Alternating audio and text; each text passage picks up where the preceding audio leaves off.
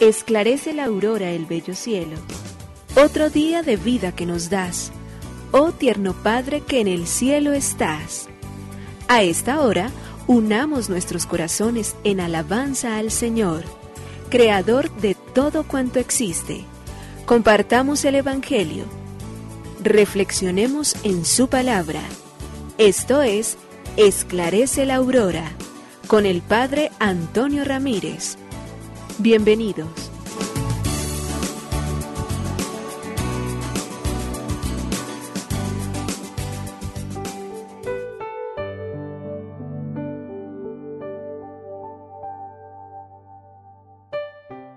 Los muy buenos días, hoy es viernes 30 de diciembre del año 2022. Hoy celebramos y recordamos nosotros la fiesta de la Sagrada Familia. Hoy nos extasiamos ante esa perfección del amor de Dios que se ha hecho en medio de nosotros en la humanidad de su amado Hijo y ha conformado una familia en torno a Jesús, María y José el pesebre, ese ambiente de orden, de limpieza jamás visto, y no tanto por el espacio físico, sino particularmente por las intenciones del corazón. María, una mujer agraciada ante Dios, llena de gracia. José, un hombre fiel y obediente, dispuesto siempre a cumplir su palabra. Jesús, un niño tranquilo y sereno, puro y perfecto, que puesto en las manos de Dios ha venido a ser su santa y divina voluntad.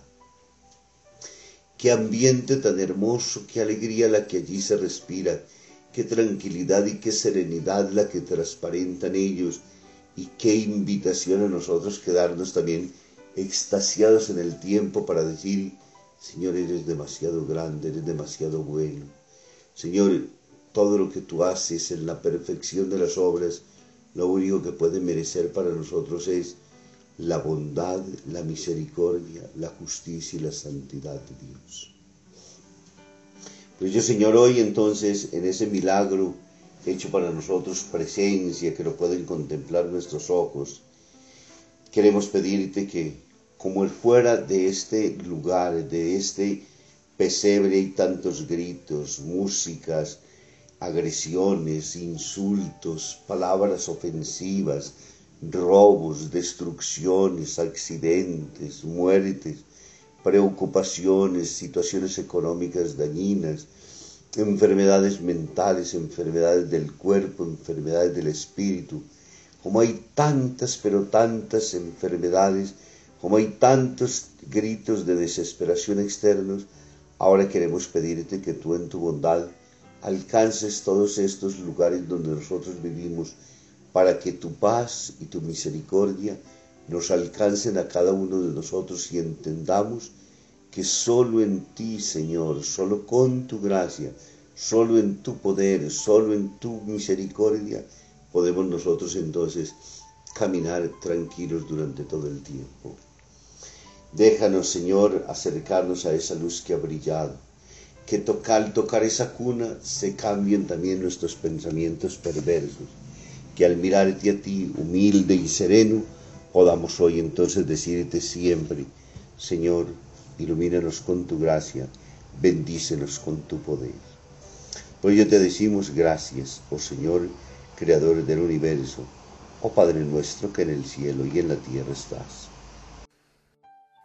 Nos unimos a la Iglesia Universal que ora Esclarece la aurora el bello cielo, otro día de vida que nos das.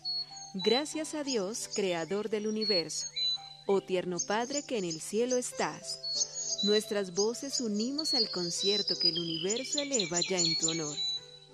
Desde la tierra al cielo más profundo, tierno Padre magnífico hacedor, conserva nuestras almas sin pecado, a nuestro cuerpo da fuerza y salud y nuestra mente ilumina piadoso con un rayo benéfico de luz.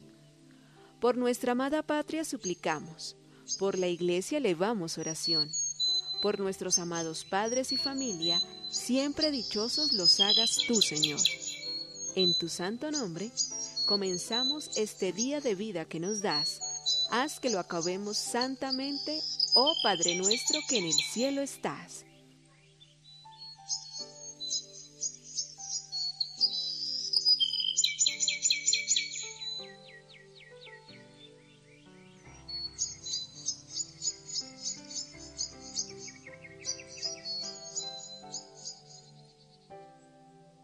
Continúa el Papa Juan Pablo II, el amor será fermento de paz cuando la gente sienta las necesidades de los demás como propias y cuando comparta con ellos lo que posee, empezando por los valores del espíritu, los más importantes.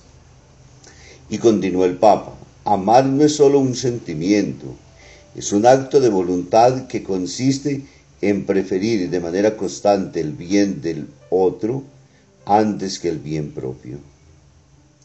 El amor con el que Jesús ha llamado al mundo halla su expresión suprema en el don de su vida por los hombres, manifestado y así el amor que el Padre tiene por el mundo.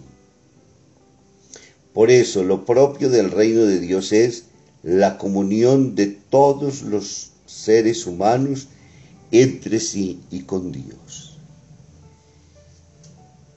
Salvar quiere decir liberar del mal definitivo. Es sobre todo el amor el que posee poder salvador. Este poder es más grande que el duro conocimiento de la verdad, como dice San Pablo. Ahora existen tres cosas, la verdad, la esperanza y el amor, pero la más grande de todas ellas es el amor. Primera Corintios 13, 13. He aquí unas palabras que nos invitan entonces en este día a dejarnos entonces impregnar por el amor de Dios y a buscar durante todo el tiempo ser realmente lo que estamos llamados a ser, hijos en el Hijo. Lectura del Santo Evangelio según San Mateo, capítulo 2, versículo del 13 al 15 y del 19 al 23. Cuando José se encontraba todavía en Belén, el ángel del Señor se le apareció en sueños y le dijo, Levántate, despierta al niño y a su madre, y huye a Egipto, y quédate allí hasta que yo te avise, porque Herodes va a buscar al niño para matarlo. Él se levantó, despertó al niño y a su madre, y esa misma noche se fue con ellos a Egipto, y allí se estuvo hasta que murió Herodes Así se cumplió lo que dijo el Señor por el profeta. Llamé a mi hijo sacándolo de Egipto. Apenas murió Herodes, el ángel del Señor se volvió a aparecer en sueños a José en Egipto y le dijo, Levántate y regresa con el niño y su madre al país de Israel, porque ya murieron los que atentaban contra la vida del niño. Él se levantó y con el niño y su madre regresó al país de Israel. Pero al enterarse de que Arquelao había sucedido a su padre Herodes en el gobierno de Judea, no se atrevió a ir allá, y advertido por Dios en un sueño, se fue a la región de Galilea y allí se estableció en una población llamada Nazaret. Así se cumplió lo que dijeron los profetas, que se llamaría Nazareno. Palabra del Señor. Gloria a ti, Señor Jesús. El Evangelio de Mateo en el capítulo 2, versículos del 13 al 15 y del 19 al 23, entonces ahora nos cuentan cómo cuando José se encontraba todavía en Belén, el ángel se le aparece en sueños pidiéndole que se lleve al niño y a su madre a Egipto y que se quede allá hasta que él le avise. ¿Por qué? Porque Herodes va a matar al niño. José obediente a esa palabra, obediente a ese designio de amor y como le ha dicho un día así, lo renueva constantemente en la escucha constante de Dios, en ese abrir el oído y permitir y dejar que aún en el sueño sea inquietado para cumplir la misión que le ha sido confiada. Se levantó, tomó a la madre y al niño y se los llevó a Egipto. Y así entonces dice, llamé a mi hijo sacándolo de Egipto. Después de que muere Herodes, entonces nuevamente vuelve la palabra de Dios por boca del ángel, ya ahora puede regresar, porque hay unas tierras y hay unas misiones donde quiere Dios que la persona de su amado Hijo hoy se cumpla lo que Él nos está pidiendo. Por ello entonces regresan nuevamente a su tierra. Qué importante nosotros poder tener esa gran disponibilidad. Toma al niño y a su madre y huye a Egipto.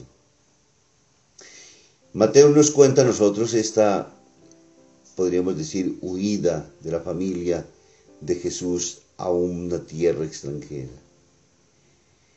para poder entonces poner a salvo particularmente el niño. Y con ello nos da a nosotros, ante todo, siempre el hecho de poder decir, leer en clave de fe todas las cosas que están aconteciendo.